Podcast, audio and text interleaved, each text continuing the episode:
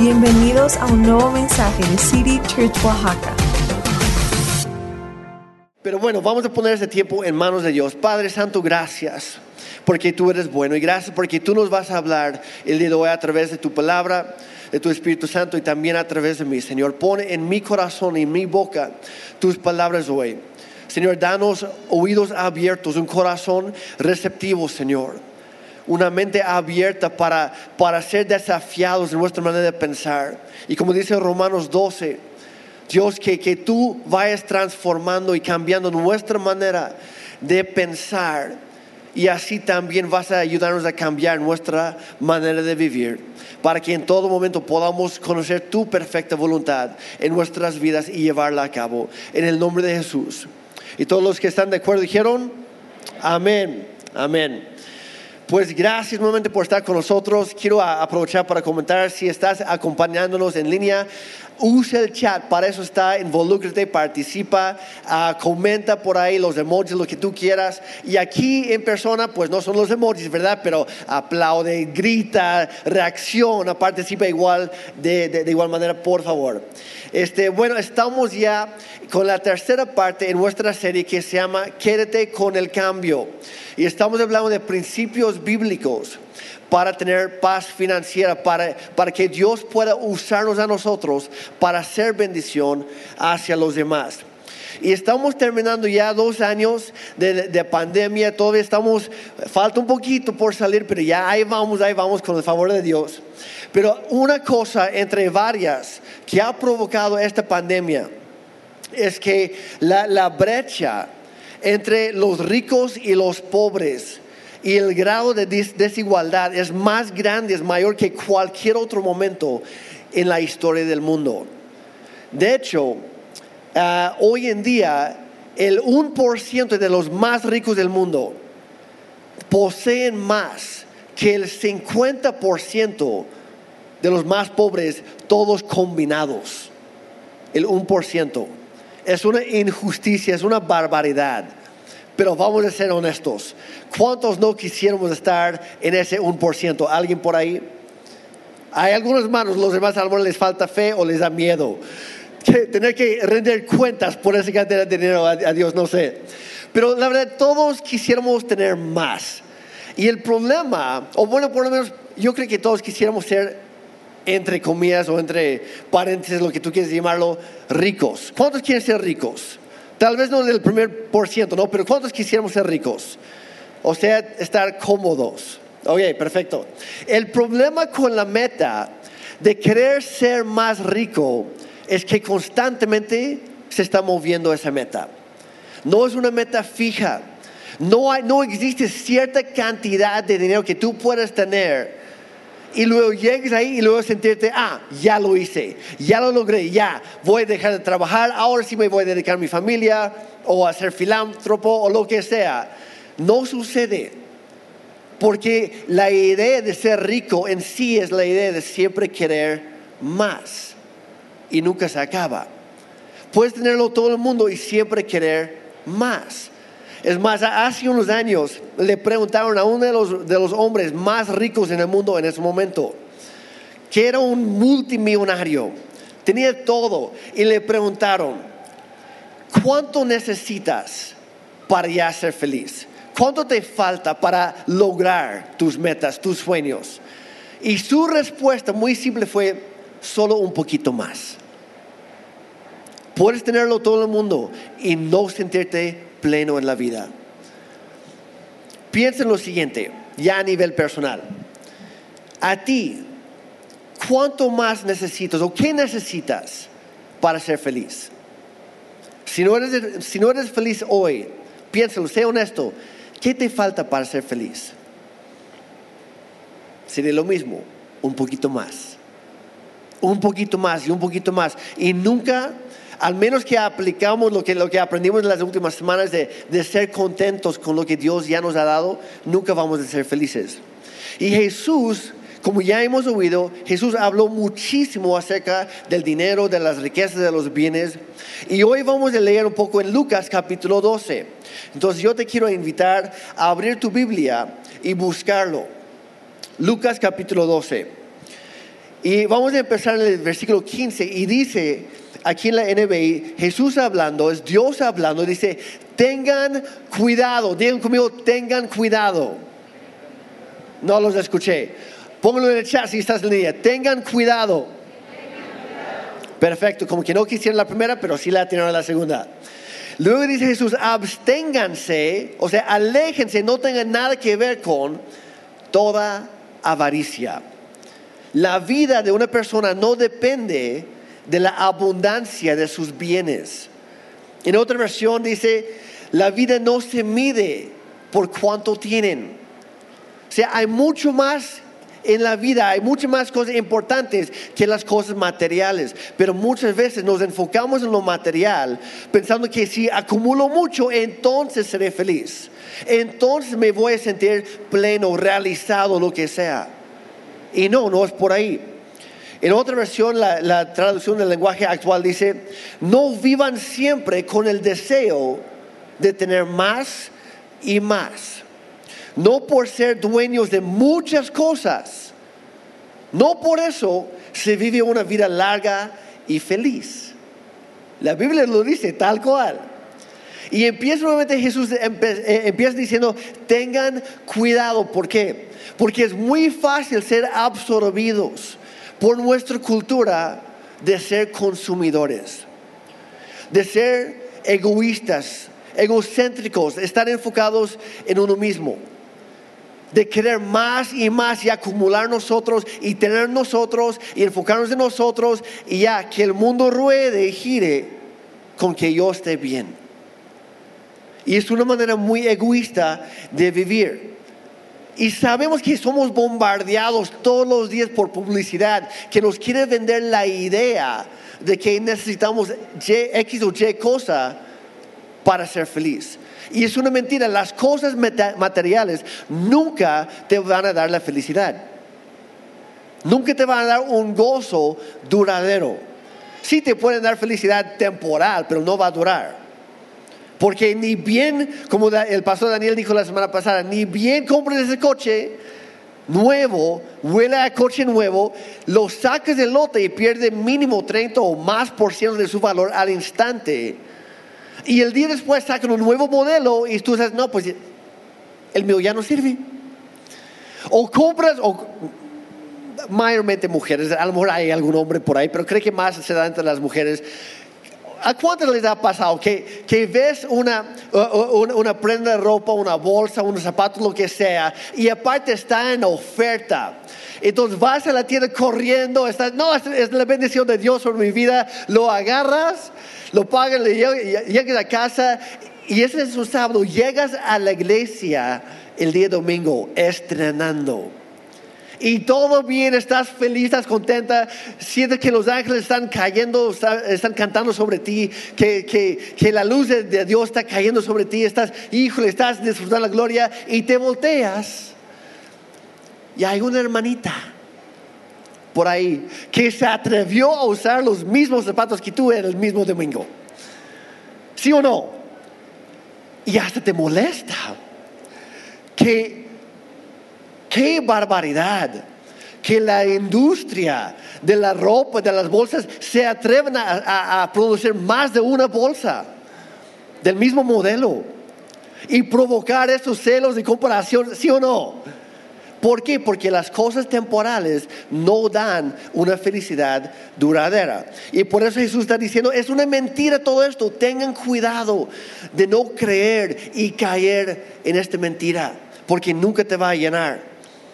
No por ser dueños de muchas cosas se vive una vida larga y feliz. Y sigue hablando Jesús, versículo 16 en adelante. Dice, entonces les contó esta parábola, esta historia. El terreno de un hombre rico le produjo una buena cosecha. Así que se puso a pensar, ¿qué voy a hacer ahora? No tengo dónde almacenar toda mi cosecha. Y por fin dijo, ya sé, como que ya prendió el foco, ya sé lo que voy a hacer. Derribaré mis graneros y construiré otros más grandes, donde pueda almacenar todo mi grano y todos mis bienes. Y diré, O sea, entonces, y entonces voy a pensar, voy a poder decir lo siguiente, alma mía, ya tienes bastantes cosas buenas guardadas para muchos años. O sea, solo tengo que guardar, acumular un poquito más y entonces voy a estar bien. Y entonces voy a ser feliz. Y luego voy a decir, descansa, come, bebe y goce de la vida, te lo ganaste, ahora sí disfruta. Ahora este hombre estaba totalmente enfocado en sí mismo, estaba siendo egoísta, estaba enfocado en su propia riqueza, quería guardar todo solo para sí mismo, para él, para nadie más. Nunca se le ocurrió que posiblemente el granjero de lado, a lo mejor su cosecha no había producido nada ese año. Nunca se le ocurrió que cruzando la calle había una familia que no tenía nada que comer. Nunca se le ocurrió reconocer el hecho que Dios es quien le había hecho rico. Dios quien le había bendecido. Y mucho menos pensó en la razón por la que Dios le había bendecido. Y es por esa razón que Jesús sigue hablando en el versículo 20. Dice, pero Dios le dijo, vio la actitud egoísta de este hombre rico.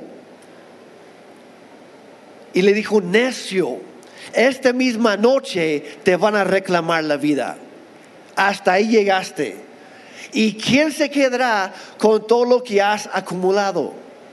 ¿Qué te va a servir después? Y luego dice algo muy clave. Jesús dice, así le sucede al que acumula riquezas para sí mismo, en vez de ser rico delante de Dios.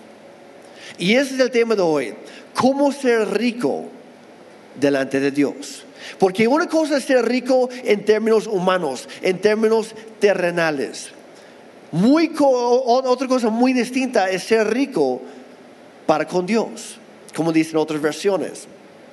Y lo que quiero que veas es que a Dios no le molestaba que este hombre fuera rico. Era un agricultor. Y él tuvo que todos los días trabajar duro, levantarse temprano, acostarse tarde. Y aún así estaba a la merced de la providencia de Dios. Que Dios enviara lluvia y que Dios hiciera que la semilla creciera. Porque los que han trabajado con semillas o plantas saben que no todas las semillas se dan, incluso en las condiciones perfectas. Y él dependía de la ayuda de Dios en todo momento. Y Dios en realidad es quien lo había hecho rico, Dios lo había bendecido. El problema no era que el hombre era rico, el problema era que no era rico delante de Dios. Y la buena noticia el día de hoy es que tú eres rico. ¿Cuánto pueden decir yo soy rico? Menos que la mitad. Quiero demostrarte algo. Yo sé que estás pensando, no, pues Jeremy, tal vez tú. Tu esposa te viste muy bien, se nota. La verdad sí, mi esposa me viste muy bien. Ella tiene buen gusto, yo no. Es por eso que ella me, compra todo. Porque si me deja a mí comprar, la verdad, yo voy a regresar a la casa con cada cosa tremenda y pues no. No para no pasar vergüenza tampoco. Y puedes estar pensando, no, pues Jeremy, tú sí, pero si supieras mi condición. Oye, por un momento. Casi la mitad de la población mundial subsiste con 250 pesos a la semana o menos. No voy a preguntar quién gana más que 250 pesos a la semana, pero piénselo por un momento. Son más o menos 40 pesos diarios. Y yo sé que aquí en Oaxaca hay personas que sí, ese es su nivel. Pero la mayoría están por encima de, tal vez un poquito, tal vez mucho. Pero si estás arriba, aunque sea por poquito, ya no eres de los más pobres del mundo.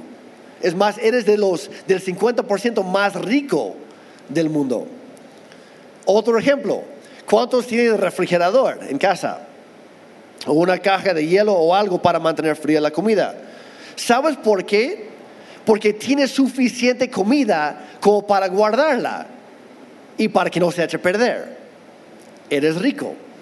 Porque la mayoría de la población mundial no tiene comida extra que dura para el día después. sino cada día tiene que buscar o cazar literalmente su comida de todos los días. Eres rico.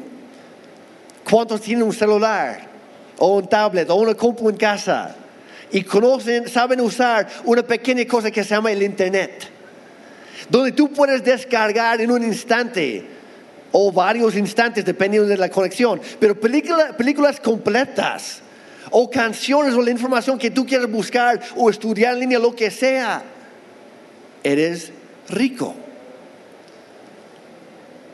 O si tienes un coche propio, un automóvil, o usas transporte público muy seguido, en lugar de tener que caminar cada vez que quieres moverte a otro lado.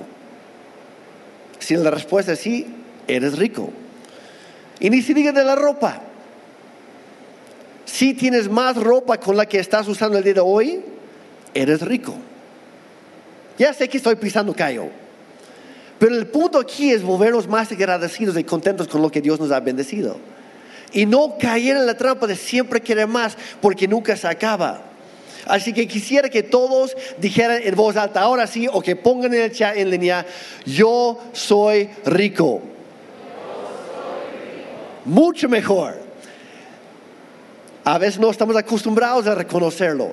A veces pensamos que es algo malo tener abundancia, abundancia o, ser, eh, o ser bendecido. Lo vemos como algo negativo, algo malo. Pero dice en Eclesiastes capítulo 5, versículo 19, dice, además, a quien Dios le concede abundancia y riquezas, como digo, abundancia literal es tener comida para mañana. Esa es abundancia, como mínimo. A quien Dios le concede abundancia y riquezas, también le concede comer de ellas y tomar su parte y disfrutar de sus afanes.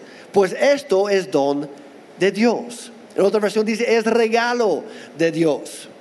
Otra dice, es bendición de Dios. Pero no solo en lo, material, hay otras bendiciones también. Por ejemplo, por ejemplo, si estás casado, la Biblia dice que tu hombre, tu esposa, es regalo de Dios. Eres un hombre bendecido. Para las mujeres, a lo mejor requiere más fe, pero también eres bendecida. No, estoy bromeando. Si tienes hijos, si gozas de buena salud, eres rico. Dios te ha bendecido. La buena noticia es que sí eres rico. La mala noticia es que eres rico. Es el otro lado de la moneda. Porque entre más comodidades tengas, más difícil es vivir por fe. Porque por naturaleza, como seres humanos, tendemos a confiar más en lo que tenemos en las manos que confiar en aquel que las pone en nuestras manos. Por tendencia normal, natural, hacemos eso. Y entre más tenemos, menos confiamos en Dios, porque no tenemos la necesidad. Y honestamente, ser rico nos pone en una desventaja espiritual ser rico no es lo máximo. Tiene sus desventajas. Y había una, eh, en la Biblia y también en Lucas, de hecho, encontramos la historia de un joven rico que se acerca a Jesús y dice, Señor, yo quiero seguirte, yo quiero ser uno de sus, de sus discípulos, yo quiero, yo quiero ser parte de lo que tú estás haciendo aquí. Y Jesús, y le pregunta, ¿qué tengo que hacer? Y Jesús le contesta, bueno, pues vamos a empezar con lo básico. Obedece lo que dice la, ley de Moisés. Y este joven dice, sí, ya lo hago, lo hago todo. Y lo interesante es que estaba mintiendo, pero Jesús le dio el beneficio de la duda, porque es imposible cumplir toda la, ley de Moisés, es imposible, y es el punto, necesitamos de la gracia de Dios. Pero aún así, Jesús pasó por alta su mentira. Y dijo, ah, está bien, por si tú lo dices. Está bien, vamos a decir que te creo. Ahora, lo único que te falta, entonces, si haces todo lo demás, vende todo lo que, todo lo que tienes, dáselo a los pobres y luego regresa y sígueme. Y luego dice que el joven se llenó de angustia. En otra versión, que, se llenó de tristeza. Porque él poseía muchas cosas. Y agachó la cabeza, dio la vuelta y empezó a alejarse. Luego Jesús sigue contando, versículo 24. Estamos en, en Lucas 18, 24, 25 ahora. Porque Jesús nada más le pidió una cosa, pero le, pidió aquello que más le costaba soltar. Y eran sus cosas. El versículo 24 dice, al verlo tan afligido, Jesús comentó, qué difícil es para los ricos entrar en el reino de Dios. Ahora, no dijo que es imposible, dijo que es difícil. Porque para entrar al reino de Dios tienes que soltar algo. La salvación es gratuita. Pero si quieres caminar en esa salvación todos los días, tienes que aprender a soltar. A soltar las cosas, a soltar los afanes de la vida. Versículo 25, en realidad le resulta más fácil a un cameo pasar por el ojo de una aguja que a un rico entrar en el reino de Dios. Y hay un montón de teorías en cuanto a qué significa eso, pero el punto aquí no es imposible, pero sí es difícil, nos va a costar algo. Tener cosas no es el problema, se convierte en un problema cuando las cosas te tienen a ti. Porque te puedes volver esclavo de esas cosas. Esclavo de tus preocupaciones. Porque entre más tienes, más te preocupas por ellas. Entonces, ¿cómo podemos ser ricos delante de Dios o para con Dios? Número uno, son tres puntos de dedo y va a ser rápido. Número uno, piensa como un mayordomo, no como un dueño. Salmo 24, 1 dice, la tierra es del Señor y todo lo que hay en ella. El mundo y todos sus habitantes le pertenecen. Y mencionó dos cosas, la tierra, todo lo que hay. Y podrías decir todo lo, todo lo visible, todo lo, todo lo creado, todo lo material. Le pertenece a Dios, pero después dice el mundo y todos sus habitantes. Y habla no solo de las cosas, sino también de las personas, tú y yo.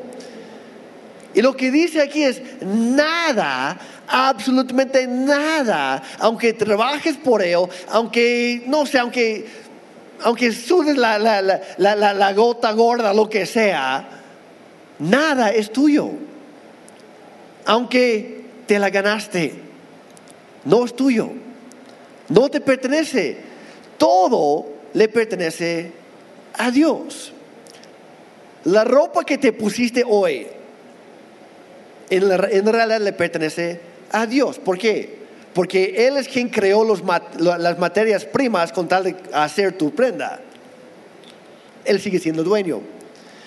Tu coche, o el, camión, o la bicicleta, o los tenis que usaste para venir hoy, no son tuyos. Le pertenecen a Dios. Porque todo es suyo. Y tú, tú y yo le pertenecemos a Dios. Somos su propiedad. La tierra y todo lo que hay en ella le pertenece a Dios. Y cuando empiezas a pensar así, tu perspectiva cambia. La manera de ver las cosas, la manera de ver las personas, la manera de ver tu trabajo, la manera de que ves a tu familia, lo que sea, todo cambia. Porque no eres dueño, solo eres un mayordomo, o puedes decir, eres un gerente, eres un administrador. ¿Cuántos podemos reconocer esa verdad, esa hoy? Levanta la mano o comenta en el chat. Que todo lo que soy y todo lo que tengo le pertenece a Dios. ¿Alguien puede decirlo esta mañana? Ok, muchos. Qué bueno. Qué bueno que estamos de acuerdo. Ahora, si acabas de decir sí a esa pregunta o esa declaración, permite hacerte otra pregunta. No levantes la mano, no contestes en voz- alta, no comentes en el chat, pero le das el diezmo a Dios. Yo sé que estoy pisando callo. Yo sé que estabas pensando, Jeremy, yo pensé, yo esperaba poder llegar, llegar hoy y que nadie hablara de los diezmos, porque la verdad no me gusta, no estoy de acuerdo, no lo practico y si sigues hablando así, me voy. Pues espero que no sea tu actitud, ¿verdad? Porque créeme, eso es para tu bien. Pero sí voy a hablar de los diezmos un poquito. ¿Por qué? Porque si quieres ser rico delante de Dios, Tienes que empezar con el diezmo. El diezmo no es algo extra que hacemos, es la base de lo que hacemos. Y te voy a explicar por qué. Y perdóname por lo que voy a decir, pero si tú no aprendes a confiar en Dios en esta área, te vas a, te vas a estancar en tu fe y vas a limitar a Él en su manera de bendecirte toda la vida. ¿Es, esto o nada? Perdóname por decirlo así, pero es, la verdad. Y antes de que pienses, no, es que Jeremy es de la ley de Moisés, nosotros estamos bajo gracia, no bajo la ley, todo lo que quieras. Mira, el principio de los diezmos, y de hecho el primer instante que, que, surgió esto en la Biblia fue 400 años antes de Moisés. 400 años antes de la ley. Sí, se encuentra en la ley de Moisés, pero existe su origen afuera y aparte de la ley. Y aparte de todo eso, Jesús mismo respaldó y reafirmó los diezmos en el Nuevo Testamento. Él dijo, no dejen de hacer esto, literal, así lo dijo. No dejen de hacerlo, es algo bueno. ¿Por qué? Pues dice Malaquías 3:10, y vamos a a estudiar un poquito este pasaje, dice, traigan íntegro el diezmo para los fondos del templo y así habrá alimento en mi casa. Dios está hablando. Dice, pruébenme en esto, dice el Señor Todopoderoso. Es la única vez en toda la Biblia que Dios nos da permiso y nos reta a ponerlo a prueba a Él. En todos los demás casos, todos los demás este, temas es ilegal, por decirlo así. No es correcto poner a prueba a Dios, pero con los diezmos sí. Y dice, y vean si no abro las compuertas del cielo y derramo sobre ustedes bendición hasta que sobreabunde. Pero noten aquí, ¿cuál es la palabra? bueno, ahí te llegó eso. Los diezmos no, no, no, no solo es el 10% de, de todos nuestros ingresos, es el primer 10%. El orden importa. Para los arquitectos, el orden importa cuando estás construyendo una casa, sí o no. Si empiezas con, los acabados y quieres poner los, cimientos al final, así no sirve, así no funciona la cosa. En la vida el orden importa. Y cuando tú estás construyendo tu vida, el orden importa. Y el punto principal del diezmo es que Dios nos quiere enseñar a nosotros a edificar nuestra vida en un orden divino. Dios tiene que ser primero, no tú y yo. Dios quiere estar en primer lugar en nuestra vida para que todo lo demás de ahí funcione. Por eso digo, el diezmo es la base, es, el punto de partido.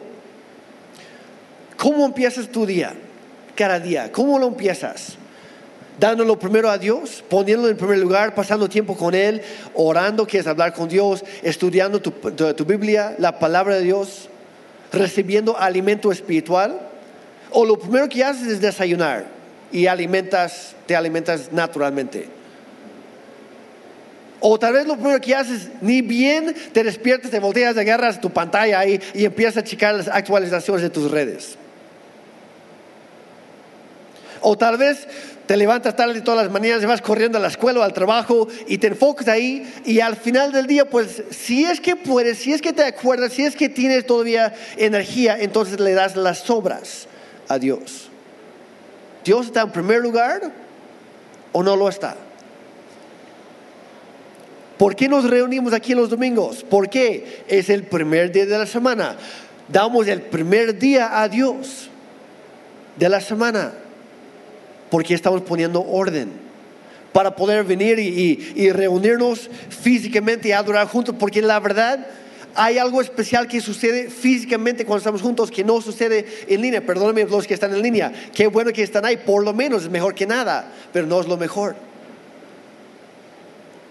Jesús dijo, donde hay dos o tres reunidos en mi nombre, ahí, está, ahí estoy yo en medio de ellos. Y cualquier cosa que pidieran en mi nombre al Padre, yo lo haré algo especial sucede. Y cada vez que te pagan o, que recibes algo, o decides dar a Dios ese primer 10%, siendo mucho o poco, no importa, es un porcentaje, o decides guardártelo. Y en el contexto de Malaquías, eso se llama robar, porque no nos pertenece a nosotros, le pertenece a Dios. Y para que vean eso, quiero que regresen a este versículo conmigo. La primera palabra, ¿cuál es? Si lo pueden poner otra vez ahí en la pantalla, por favor. Malaquías 3:10. ¿Cuál es la primera palabra? Traigan. Traigan. Trae. ¿Por qué dice así? ¿Por qué no dice den tus diezmos a Dios? Porque no son nuestros. Dice traigan. Solo puedes dar aquello que te pertenece. Y el diezmo no nos pertenece, es de Dios. La, la Biblia enseña que el diezmo es santo y es propiedad de Dios. Y en realidad no le estamos dando el diezmo a Dios, le estamos devolviendo el diezmo. Y si entiendes eso, un chip va a cambiar aquí arriba. Y tu manera de ver las cosas va a cambiar. Y cuando le devolvemos el diezmo a Dios, es un acto de adoración en que declaramos que Él es el dueño de todo lo que tenemos y de todo lo que somos. No soy un dueño, soy un mayordomo o soy un gerente, no soy el dueño. Y cuando entiendes esto, mira, es más fácil regalar el dinero cuando es tuyo o cuando es dinero ajeno. Para los que somos papás y nuestros hijos nos dicen, es que cumple cumpleaños fulanito de tal Juanito y me gustaría comprarle, no sé, una bicicleta o un PlayStation 17 o algo así, lo más nuevo que hay. Y tú como te, te quedas pensando, híjole, este, ¿qué tal aquí hay 20 pesos? Compre lo que quieras. Porque cuando es nuestro nos cuesta. Yo me acuerdo cuando era adolescente, ya terminaron la prepa.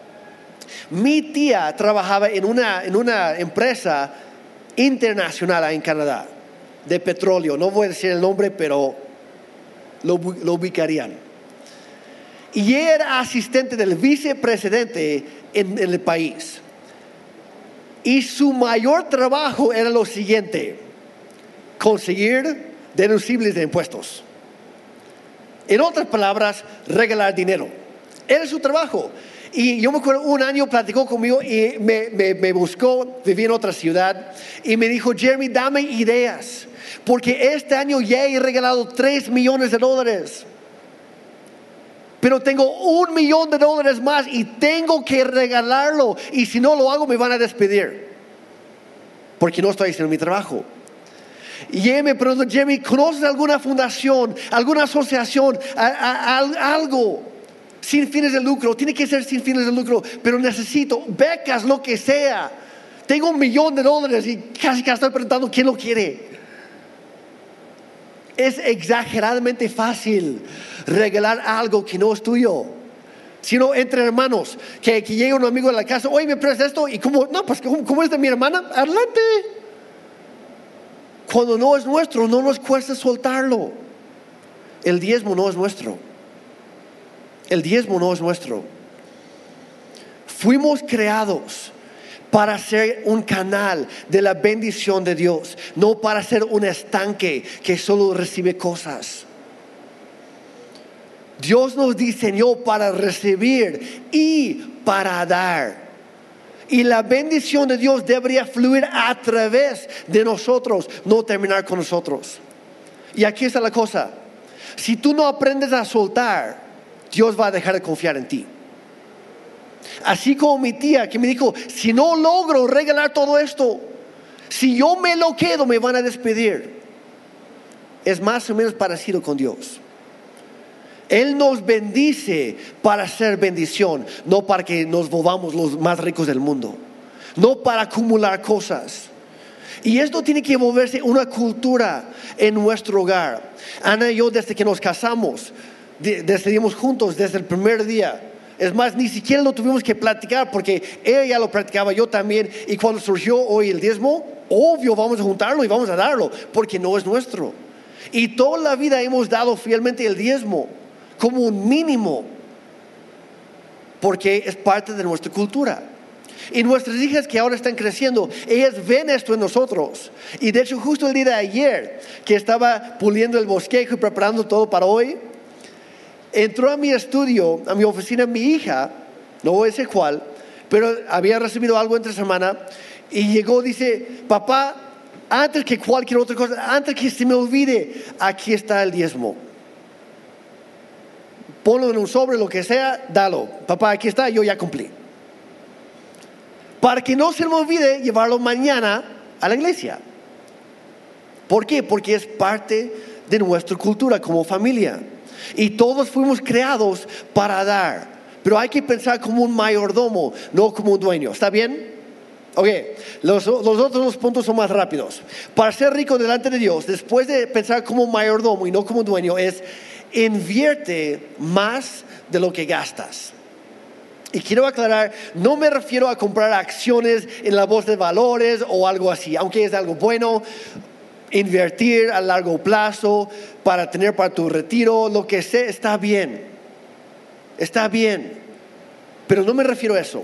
El contexto aquí es lo celestial, es el cielo, que invertamos en lo eterno en lo que va a durar para siempre. Mateo 6, 19 a 21, Jesús, otra vez hablando, dice, no almacenes tesoros aquí en la tierra, donde las polillas se los comen y el, óxido los destruye, y en donde los ladrones entran a robar. Almacena tus tesoros en el cielo, donde las polillas y el óxido no pueden destruir, y donde los ladrones no pueden entrar a robar donde esté tu tesoro, ahí también estarán los deseos de tu corazón. En la mayoría de las versiones dice, están, donde está tu tesoro, ahí también estará tu corazón.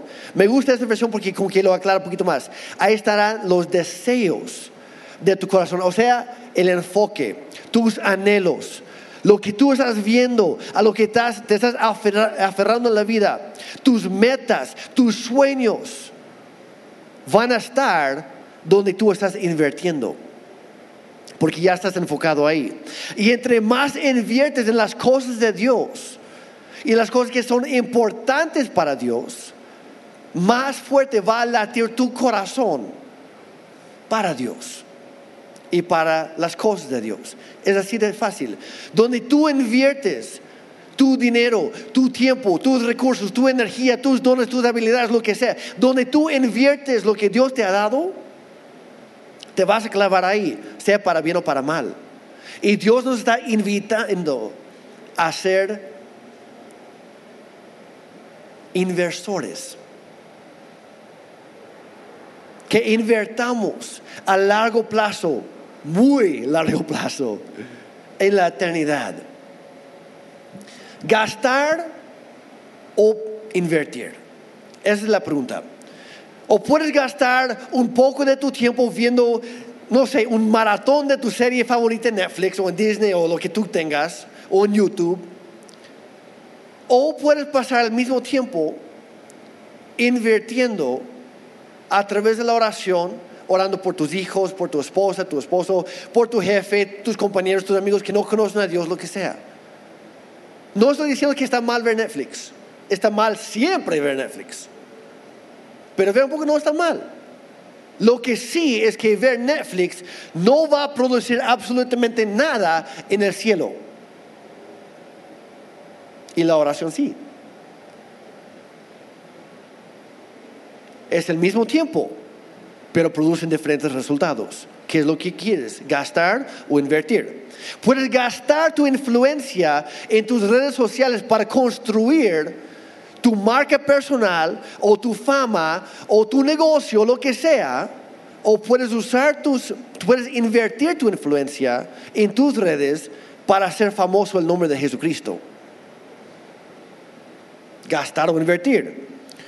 Puedes gastar dinero comprando un nuevo juguete, un nuevo coche, lo que sea o puedes invertir en el reino de Dios, ayudando a pagar la renta o la despensa de una mamá soltera o de una familia en necesidad. O puedes invertir en las misiones. Gente que ni siquiera conoces, pero cuando tú llegues al cielo, vas a estar a punto de cruzar las puertas ahí. Las puertas celestiales de perlas enormes. Vas a pasar ahí y te va a decir Dios, espérate, espérate tantito, todavía no entres. ¿Pero qué pasó? Siempre no, ¿ok? No, no, no, sí, claro. Pero quiero que te voltees a ver algo primero. ¿Ves esa felísima de gente? ¿Sabes quiénes son? No, no tengo idea. Sí, exacto, tú nunca los conociste, pero lo que tú invertiste en mi reino produjo una cosecha enorme. Y ellos están entrando el día de hoy junto contigo por lo que tú invertiste durante tu vida en la tierra. O gastamos o invertimos. No puede ser las dos cosas al mismo tiempo. Y Dios nos ha bendecido para hacer bendición, nos ha bendecido para invertir, no solo para gastar. Yo me acuerdo cuando era niño, Ah, teníamos ah, muchos amigos que eran misioneros, de hecho. Y se quedaban en mi casa, se quedaban la noche o la semana, lo que fuera, lo que necesitaban para no pagar hotel. Y yo, a mí me encantaba porque cada vez que llegaba un nuevo misionero a la casa, significaba más juguetitos para Jeremy. Literal, yo, yo tengo juguetes mexicanos originales, auténticos, de México. Los tenía desde niño en mi casa en Canadá porque había una señora que vivía en México y trabajaba con evangelismo en las calles para niños. Y ella me, llevaba esas cosas que se doblan y que, encuentras aquí en, el Zócalo. Me encantaban. El que odiaba el palo que tenías que voltear con la pelota, que yo nunca podía cacharlo ahí. Lo odiaba. Pero no solamente juguetes. Cada misionero siempre me, me regalaba monedas del país donde estaban sirviendo a Dios. Y a mí me, fascinaba, Ana lo sabe, yo traje a México cuando me mudé aquí, yo traje mi bolsa de monedas de todo el mundo.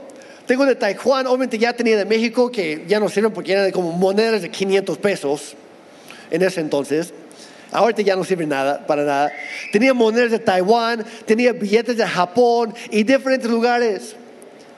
Y aunque me gustaba coleccionar, ¿lo que creen? Nunca me sirvieron. Nunca pude comprar nada en Canadá con esas cosas. ¿Por qué? Porque cuando tienes dinero extranjero no te sirve en tu país de origen. Y nosotros no somos de este mundo. Que alguien diga amén. Somos del cielo. Estamos aquí temporalmente. Y Jesús está diciendo aquí, tengan cuidado, no caigan en la trampa, no acumulen aquí en la tierra porque van a llegar allá y se van a dar cuenta que pasaste toda tu vida afanándote, preocupándote, estresándote por cosas y de acumular bienes y llegues allá y no tiene valor alguno. Es más, llegaste ahí y te das cuenta, ¡eh! ¿Dónde están mis cosas? Dios, hay un ladrón aquí en el cielo. Tiene un montón de cosas y llegué aquí, y alguien me los bajó. Nada puedes llevarte. Nada. No te va a servir ahí. En lugar de gastar tu vida en cosas que no valen la pena, invierte tu vida en aquello que va a durar para siempre. Es un cambio de manera de pensar. Por eso Jesús dijo, no te enfoques en lo que este mundo te ofrece, porque no te va a llenar ni aquí ni mucho menos allá. Y no va a durar. No trates de acumular aquello que se echa a perder, que te pueden robar, que se va a descomponer. Mejor invierte en aquello que dura para siempre. Y más, recordando el punto número uno, porque no estamos invirtiendo lo nuestro, estamos invirtiendo lo que es de Dios. Y cuando hay que rendir cuentas, hay que ser más sabios con el uso de los recursos. Pero todo esto es, es un proceso. Empiezas con el diezmo de ahí avanzas y aprendes a invertir. Y de ahí sucede la tercera cosa que es vive para dar. Vive para dar. Y es cuando te vuelves una persona que constantemente está buscando oportunidades para dar. Proverbios 22, 9. Dice, el que es generoso será bendecido, pues comparte su comida con los pobres. En otras versiones, de hecho, en la mayoría de las versiones, dice, el ojo generoso o el ojo misericordioso. ¿A qué se refiere? Es tener la mirada puesta en las necesidades que hay alrededor de nosotros, no en las nuestras, no en mis deseos, no en mis sueños, no en lo que yo quiero, no en mis gustos como dice en Filipenses, no enfocarnos solamente en nuestros propios intereses, sino en los intereses de los demás. Mira todo con el siguiente lente. ¿Cuál necesidad puedo suplir yo? ¿Cuál necesidad ajena puedo suplir yo? ¿O en qué ministerio puedo servir? Por eso mencioné lo que dije al principio. Si tú quieres servir, hay oportunidades. ¿En qué ministerio puedo servir? ¿O en dónde puedo ser de bendición? Esa es la clase de persona que describe Proverbios 22. Y es la clase de persona que Dios quiere bendecir. Y cuando tú aprendes a vivir para dar, vas a ser como ese canal de bendición que constantemente está recibiendo y constantemente está dando. No como un estanque que se llena y se echa a perder. Dios nos bendice para que podamos bendecir a otros y a través de esa bendición ellos conozcan el amor de Cristo. Ese es el punto. Que tú y yo podamos ser de bendición para que ellos conozcan el amor de Dios, el perdón de Cristo, la salvación que hay solamente en Él y que lo veamos al otro lado de la eternidad. De eso se trata. Porque cuando llegamos al cielo habrá dos cosas que ya no vamos a poder hacer. La primera, ya no vamos a poder pecar, gracias a Dios. Ya va a ser imposible. Y la segunda cosa, que no es tan increíble, ya no vamos a poder alcanzar a otros para Cristo. La única oportunidad que tenemos desde aquí es ahora. Hay que aprovechar el tiempo y los recursos que Dios nos ha dado. Y hay que hacerlo ahora. No esperes más tiempo. No esperes hasta que tengas más o hasta que te sobre algo. Empieza a dar lo que Dios ya te ha dado, sea mucho o poco, no importa. Pero cuando tú empiezas a dar, Dios te va a dar más para poder dar más. Y es un ciclo que nunca se acaba. Enfócate en lo que es importante para Dios. Y tu manera de ver el dinero, de ver las cosas, de ver las personas, va a cambiar. Y quiero terminar diciendo lo siguiente. Dios no te está exigiendo nada. Y es por eso que en City Church tampoco exigimos nada. Dios no necesita nada tampoco.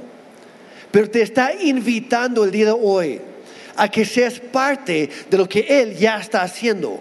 Él ya está obrando, Él ya está avanzando su reino, pero quiere que tú y yo formemos parte de su equipo. Y lo hacemos al vivir de esta manera. Como digo, Dios no necesita tu dinero. Sería ilógico, totalmente irracional pensar que el, el, Dios todopoderoso, el que creó todo lo que hay, todo lo visible todo lo invisible, y que aún así siendo Dios, que necesitara de nosotros su creación. No le hace falta. Dios no necesita nada. Es el creador de todo lo que hay.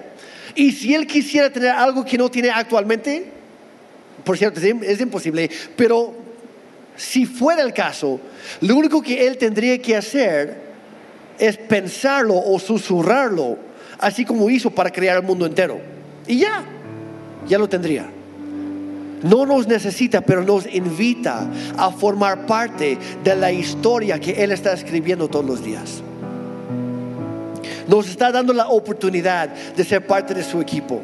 Y cada vez que tú le das algo a Dios, cada vez que tú le devuelves el diezmo que es suyo, cada vez que, que das de tu tiempo para servir en tal área, tal día, aquí en persona o en línea o en la comunidad, Dios te escribe en su historia, pero también te escribe en la historia de las personas que estás ayudando, que estás sirviendo. Y cuando tú sueltas, no seamos como el joven rico, que no aprendió a soltar. Cuando tú sueltas lo que te cuesta soltar, yo sé, cuesta, pero cambiar nuestra manera de pensar ayuda con el proceso, créeme. A mí nunca me ha costado dar el diezmo porque siempre he entendido que no es mío en primer lugar. Y yo no lo veo como estoy viviendo con el 90%, no, yo estoy viviendo con el 100% de lo que Dios sí me da el 10% no es mío, por eso se lo devuelvo. Y de ahí hago ajustes. Y es más, Ana y yo, cada semana, no solo damos el diezmo, damos algo extra, algo fijo, cada semana. Y así sabemos que al final del año habremos dado cierta cantidad. Y no lo tocamos, lo damos. Porque queremos ser generoso como Dios ha sido generoso. ¿Están conmigo? Cuando tú sueltas lo que te cuesta soltar y abres tus manos, ese es el momento en que Dios te las llena con las bendiciones del cielo. Y no lo mencioné hace, hace rato en, en Malaquías, pero lo voy a decir ahora. A veces nada más pensamos en el dinero, a veces pensamos nada más lo, lo material. Pero ¿qué hay en el cielo? Dice que Dios abrirá las compuertas del cielo sobre ti y te va a bendecir de una manera hasta que sobreabunde. ¿Qué hay en el cielo? Hay perfecta salud y hay sanidad. Ya no hay más lágrimas, hay paz. Sobre todo es la presencia manifiesta de Dios. Y cuando tú y yo aprendemos a ser canales de bendición, no solo es lo material, lo que podemos tener en las manos. De repente nos inunde una paz que no teníamos antes. De repente vemos sanidades, de repente empezamos a tocar vidas, cosas que no sucedían antes, pero ahora sí, porque somos canales de la bendición de Dios. Y cuando Dios bendice a alguien más a través de ti, de paso te bendice a ti también. Así funciona la cosa. Y yo quiero terminar simplemente dando una oportunidad para dos cosas. Tal vez estás pensando, Jeremy, la verdad todo suena genial, pero es algo totalmente desconocido para mí. Pero quiero conocer. Si tú estás aquí o en línea el día de hoy y nunca has dado tu corazón a Dios, hoy es el momento. No esperes para mañana porque como, como el, granjero rico no tenemos el, el día de mañana garantizado. Aprovecha hoy. Hoy es el día de salvación. Hoy es el día de esperanza. Hoy es el día que Dios te invita a formar parte de su familia. Y a ti no te cuesta nada. Jesucristo ya pagó el precio por tu salvación en la cruz del Calvario hace dos mil años. Y cuando estaba ahí crucificado, vio hacia el futuro, te vio a ti aquí sentado hoy o sentado en tu casa en línea. Te vio y dijo, por él, por ella, esto vale la pena. Y yo hoy ofrezco mi vida a cambio de la suya. Y si tú quieres, lo único que tienes que hacer es creer que Él hizo eso en la cruz por ti, que te perdonó desde ahí, que pagó el precio de tus pecados y que al tercer día Él volvió a la vida desde la tumba y ahora está sentado a la derecha del Padre esperándote. Yo, yo quisiera invitarles, ¿por qué no cierran sus ojos todos? Y si pueden todos decir esta oración conmigo para que nadie tenga que orar solo. Padre Santo, yo te necesito. Perdona todos mis pecados. Y adóptame como un hijo o una hija tuya. Dios, yo quiero que tú me hagas una nueva persona. Señor, que tú empieces hoy tu proceso de santidad en mí. Ayúdame a, cambiar mi manera de pensar. Ayúdame a dejar esos vicios, esos pecados, esas adicciones, aquellas cosas que me han mantenido cautivado como prisionero en mi propia casa durante tantos años. Esas heridas que traigo de este niño, Padre, sáname por dentro. Dios, hoy yo reconozco la obra salvadora de Jesús en la cruz, quien pagó el precio de mis pecados. Y creo que tú lo levantaste al tercer día para darme nueva vida. Y hoy yo recibo esa vida nueva. Gracias por tu salvación. Gracias por una nueva esperanza. Gracias por tu paz si tú diste tu vida por mí, entonces yo te doy mi vida hoy. En el nombre de Jesús. Amén. Y si tú acabas de hacer esa oración, bienvenido a la familia de Dios.